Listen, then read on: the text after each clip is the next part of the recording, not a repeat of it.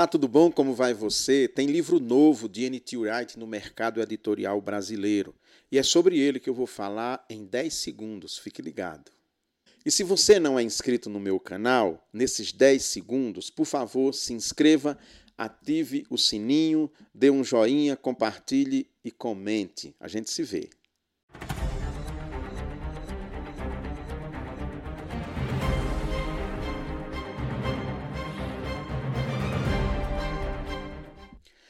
A necessidade da busca. O motivo mais básico para tratar do aspecto histórico de Jesus é que fomos feitos para Deus, para a glória de Deus, para adorar a Deus e refletir a semelhança de Deus. Esse é o maior desejo de nosso coração e a fonte de nossa mais profunda vocação. Contudo, o cristianismo sempre afirmou, conforme João 1,18, que ninguém jamais viu Deus, mas que Jesus revelou Deus. Só descobriremos quem é o verdadeiro Deus vivo quando corremos o risco de olhar para Jesus. Por isso, as discussões contemporâneas sobre Jesus são tão importantes. Em última análise, são discussões sobre Deus. É muito interessante esse novo livro disponível aqui no mercado editorial brasileiro, Jesus, ontem, hoje e sempre. Nele, N.T. Wright retoma aquele tema que ele trata lá nos, nos princípios né, do seu estudo, quando ele escreveu sobre a ressurreição do Filho de Deus. Aqui ele retoma muito daquele debate, mas muito mais do que isso, ele vai mergulhar nesse livro sobre a questão do Jesus histórico, que começa a chamar a atenção, principalmente a partir dos, dos estudos no final do século XIX para o início do século XX, quando estudiosos vão buscar o Jesus histórico, quem era, como viveu, o que fez, com quem se relacionava, o que ele fazia, o que comia, como eram suas relações interpessoais, econômicas, tudo isso a, a busca histórica né, pelo Jesus histórico vai se debruçar no final do século XIX para início do século XX,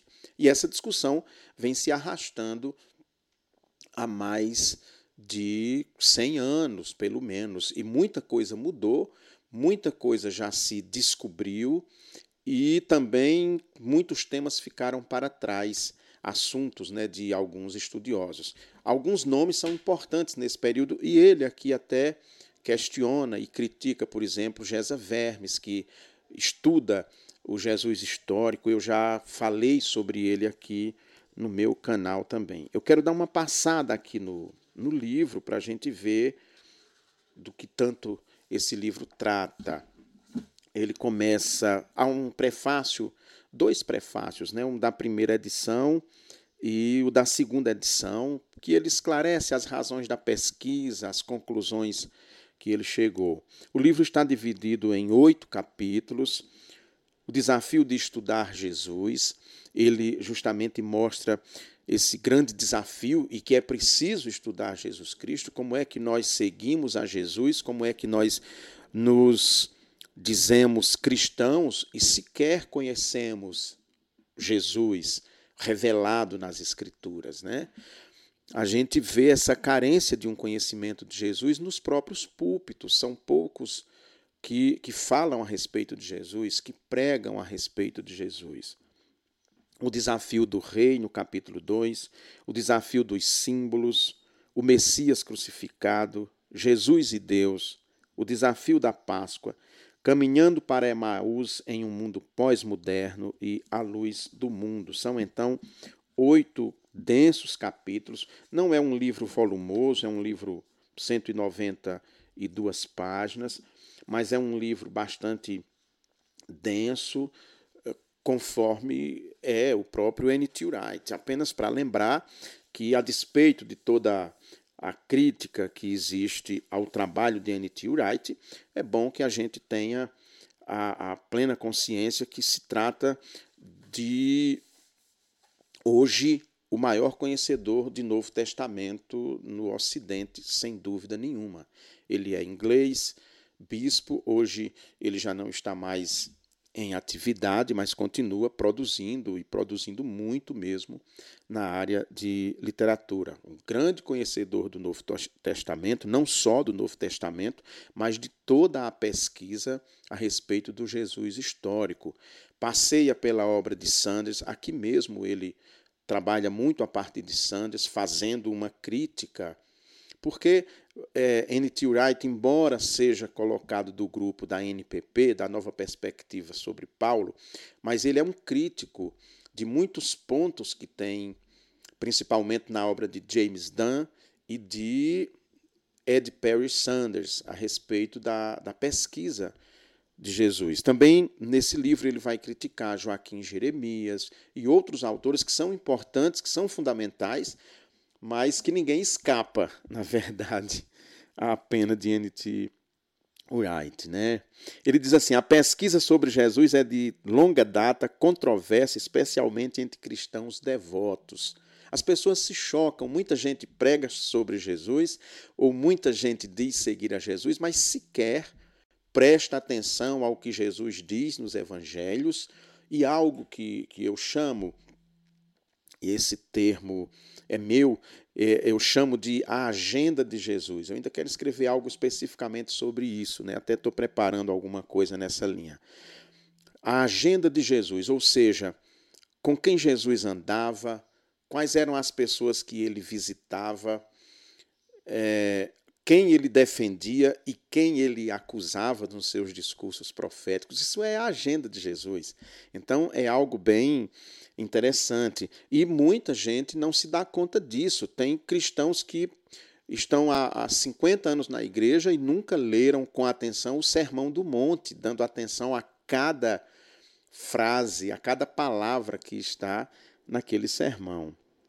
Então, mas aí ele diz, olha, antes considera o trabalho histórico parte da atividade apropriada de conhecimento e amor, de conhecer ainda melhor aquele que dizemos conhecer e seguir. Ou seja, é preciso investigar, é preciso pesquisar a respeito do Jesus histórico, é o que o que N.T. Wright vai nos dizer. Muita gente foge disso, é, muita gente critica essa busca pelo Jesus histórico, principalmente a partir de Schweitzer, ou, sobretudo, o trabalho que Schweitzer fez a respeito do Jesus histórico, porque parece que as pessoas têm medo de se deparar com um Cristo diferente daquele que, que a tradição passou, que a cultura passou, e fica ao largo do que está na Bíblia, do que está nos evangelhos, que revelam o Jesus histórico, que é o mesmo Cristo da fé, evidentemente. Né?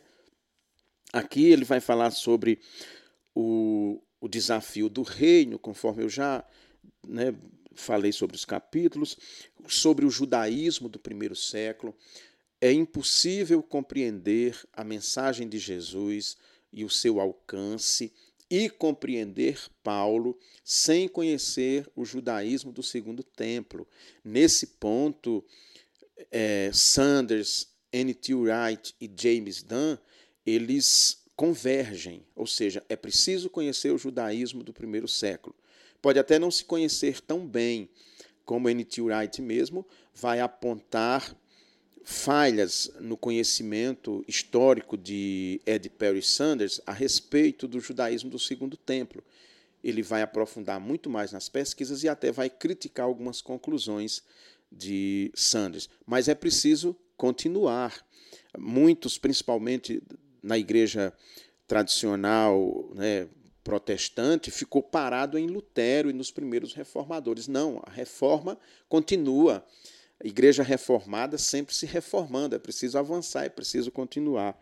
E ele diz: para responder a essa pergunta sobre o judaísmo do primeiro século, precisamos conhecer uma jornada tão difícil para nós no mundo ocidental contemporâneo quanto a jornada realizada pelos sábios que foram a Belém, os três, né? Em nossa reflexão, temos de voltar ao tempo, ao mundo de outras pessoas especificamente ao mundo do Antigo Testamento, como era percebido e vivenciado pelos judeus do primeiro século. Porque é para a gente entender, você vai entender muito melhor as parábolas, por exemplo, quando você entende o judaísmo do primeiro século, os desafios que o próprio Senhor Jesus enfrentou diante de, de seus olhos, né? E Paulo, principalmente, que vai ter problemas seríssimos com os seus contemporâneos judeus. Depois, então, a questão dos símbolos, né?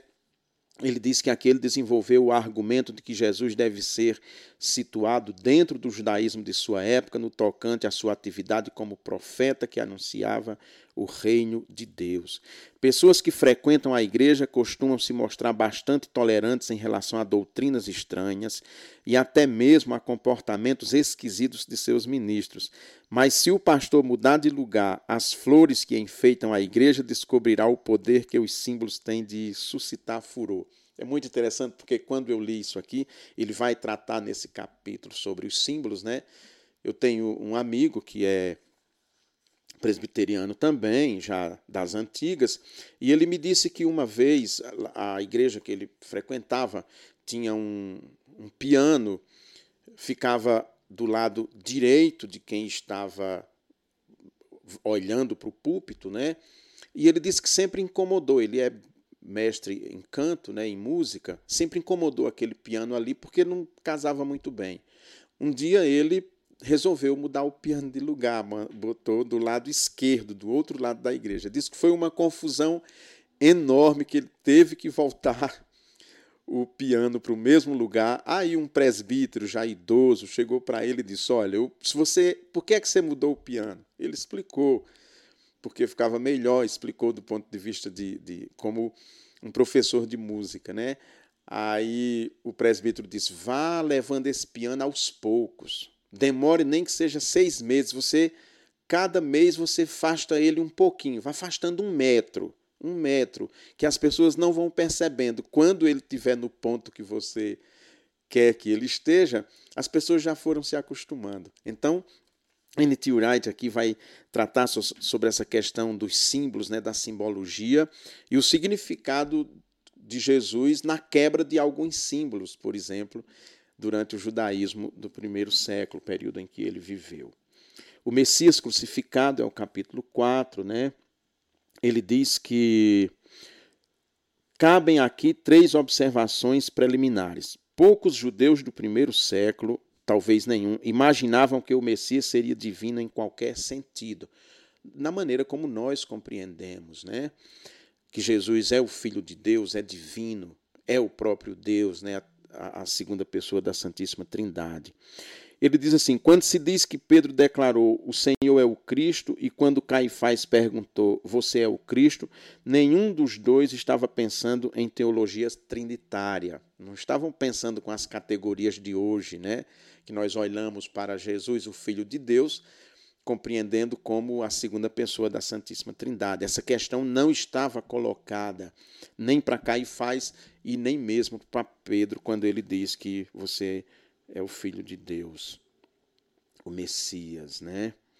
A ação messiânica de Jesus no templo é cercada de vários pronunciamentos que servem de enigmas régios, por assim dizer, que explicam nem sempre de forma muito clara o significado daquilo que acabou de acontecer. Ele faz um estudo fantástico sobre Jesus no templo, quando ele vai ali e sai virando, quebrando as bancas dos cambistas, né, e a própria purificação do templo, né? A gente precisa entender que Jesus é o próprio templo.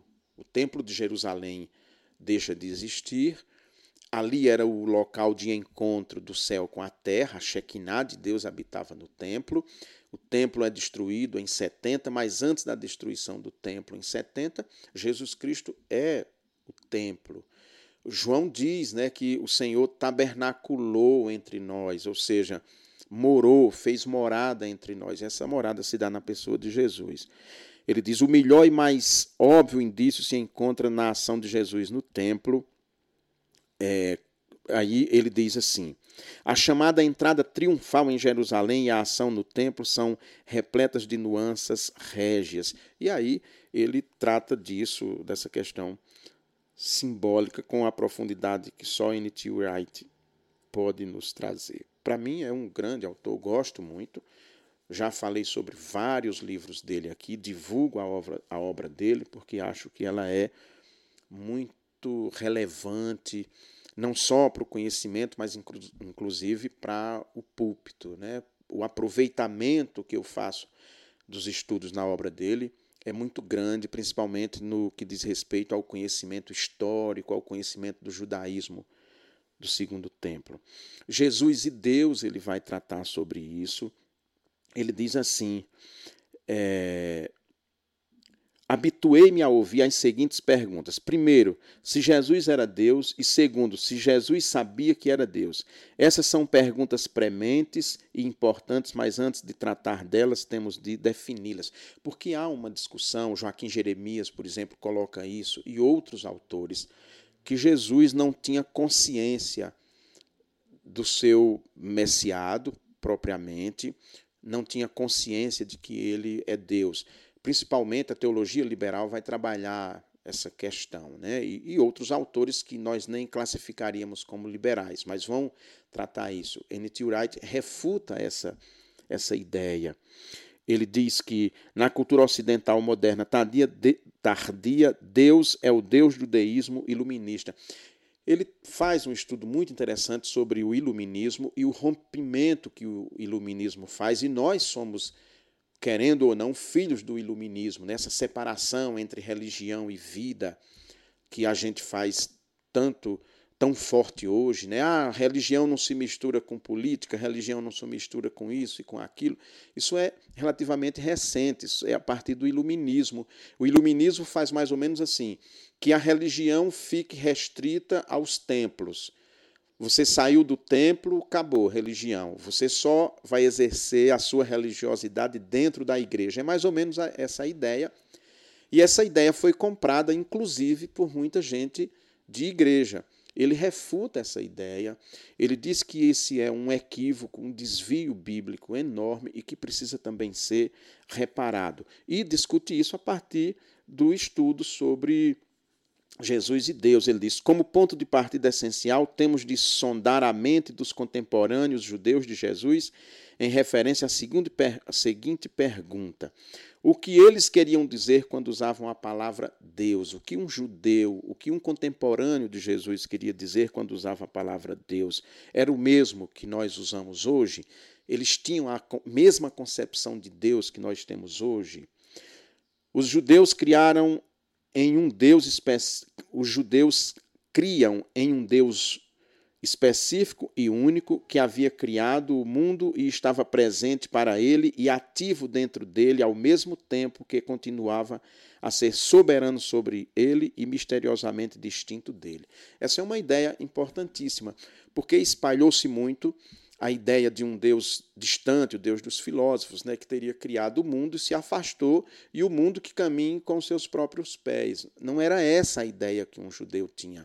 Ele crer num judeu o, o judeu do primeiro século, ele que crê num Deus transcendente, que se distingue de sua criação, que se distingue de sua obra, mas num Deus também imanente, um Deus que está presente, que intervém, que dialoga com as suas criaturas. Essa é a ideia. E essa ideia nossa está muito ligada ao iluminismo também.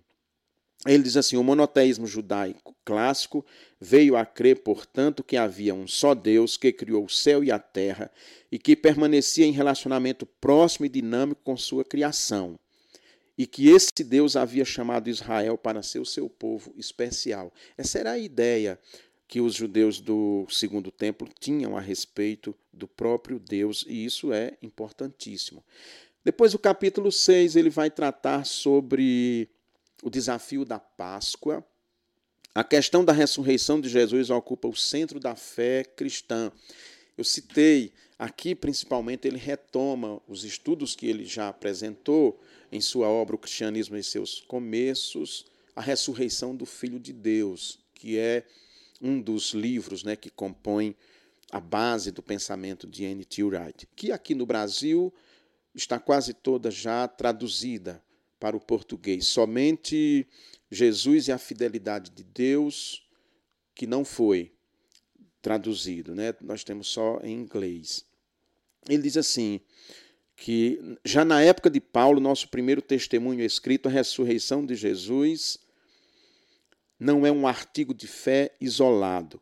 Encontra-se entretecida na estrutura da vida e do pensamento cristão e norteia, entre outras coisas, batismo, justificação, ética e esperança futura para os seres humanos e para o cosmo. É muito interessante essa consciência que se vai tendo do Jesus ressuscitado, de que Jesus é Deus, e o momento quando ele começa a ser cultuado nas igrejas. Isso é muito interessante a gente perceber, e N.T. Wright trabalha muito nessa perspectiva. Mas há outros livros também. Tem um, é, Senhor Jesus Cristo, que é, eu estou olhando porque está ali na estante, esse livro trata do momento quando se começa a cultuar Jesus e a pregar Jesus. Quando a gente vê Paulo, por exemplo, quer dizer, Jesus pregava o reino de Deus, mas Paulo vai pregar Jesus. É muito interessante essa mudança que tem, né? já no primeiro século, há essa mudança de, de, paradigma, digamos assim, dessa consciência, quando se toma a consciência que é histórica, que ele é de fato o Filho de Deus depois da ressurreição, que essa consciência se cristaliza, então Jesus passa a ser o centro da pregação cristã. E ele é o próprio reino, né? A irrupção do reino de Deus se dá com a vinda de Jesus. Então ele diz assim: existimos em virtude da ressurreição de Jesus. O cristianismo, né, ele existe, existe a partir da ressurreição. Esse livro é muito bom. É, eu sempre gosto da obra dele. Ele trata, sim, depois aqui vai falar sobre Paulo, a questão da ressurreição em Paulo, que Paulo trabalha isso em 1 Coríntios, né? Caminhando para Emaús em um mundo pós-moderno. Ele lembra daquela no domingo da ressurreição, vocês se lembram desse fato, Jesus encontra dois discípulos seus indo para Emaús, que ficavam uns 10 quilômetros de Jerusalém. N.T. Wright defende que aqueles dois discípulos, na verdade, se tratava de um casal. Eu sempre vi também como um casal. Não é assim que muitos interpretam. Há muitos que colocam como se fossem dois homens. Aquilo era um casal, estava voltando para casa, marido e mulher. A gente vê claramente a história. Os que negam isso é porque querem sempre relegar as mulheres a um plano ínfimo, sem importância na, na história. Né? Há muita gente que, se pudesse retirar os versículos da Bíblia que mostram que o Senhor apareceu primeiro para as mulheres, o fariam sem nenhum constrangimento. Né? Enfim, ele, ele trata dessa questão. De, ele diz: Chegamos agora ao ponto em que, depois de um bocado de reconstrução histórica, o leitor talvez esteja fazendo a pergunta que também incomodou esse autor por muitos anos: e daí?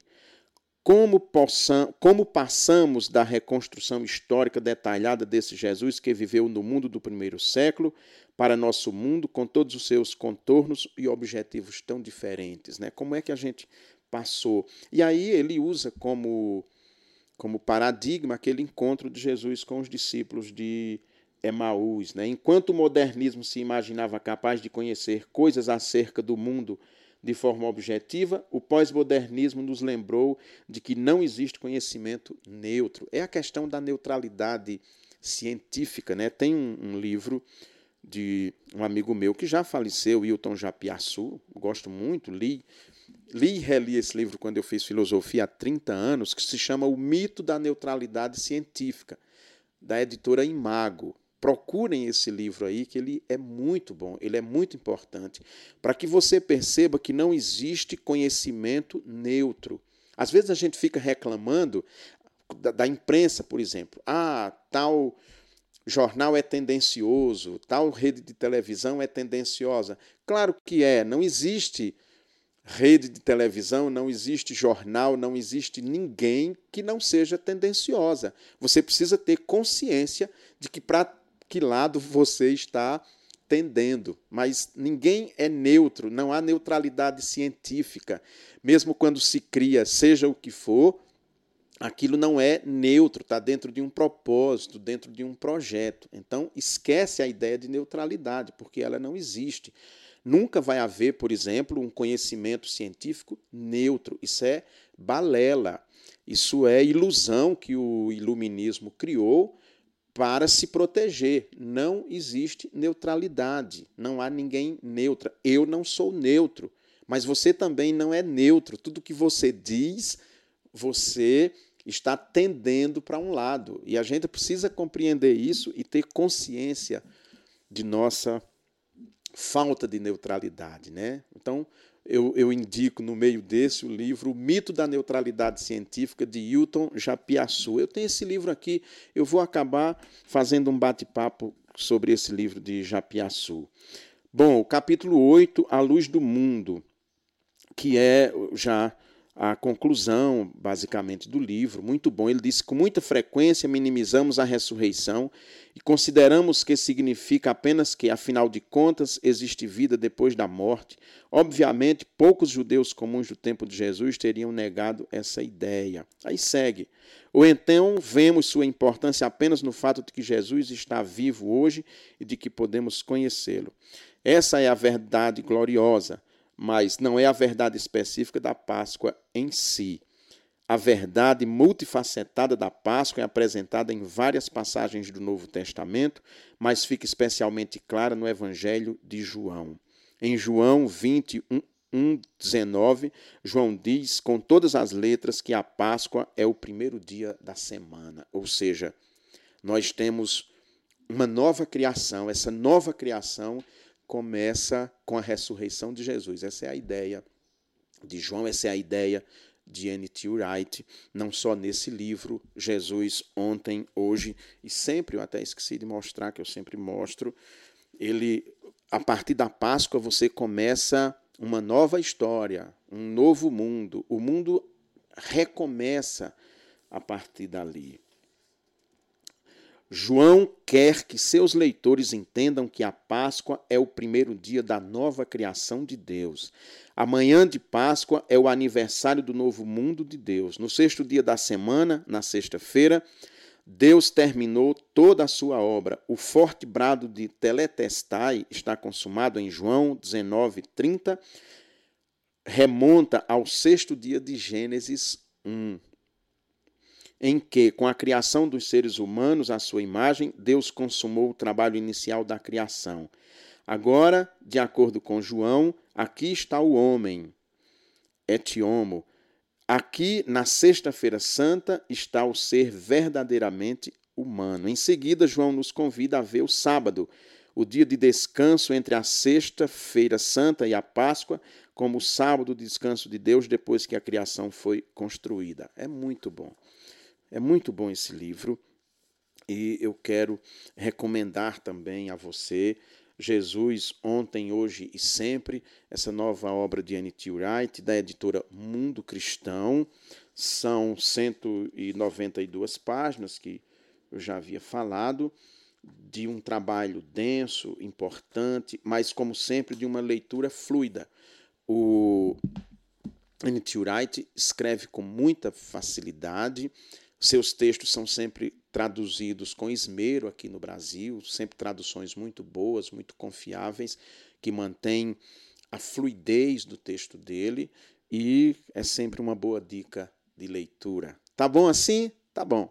Se você ficou até agora, por favor, dê um joinha e se não é inscrito no meu canal, se inscreva, tá bom? Divulgue, participe, que isto é muito importante. Tchau, tchau. Até semana que vem.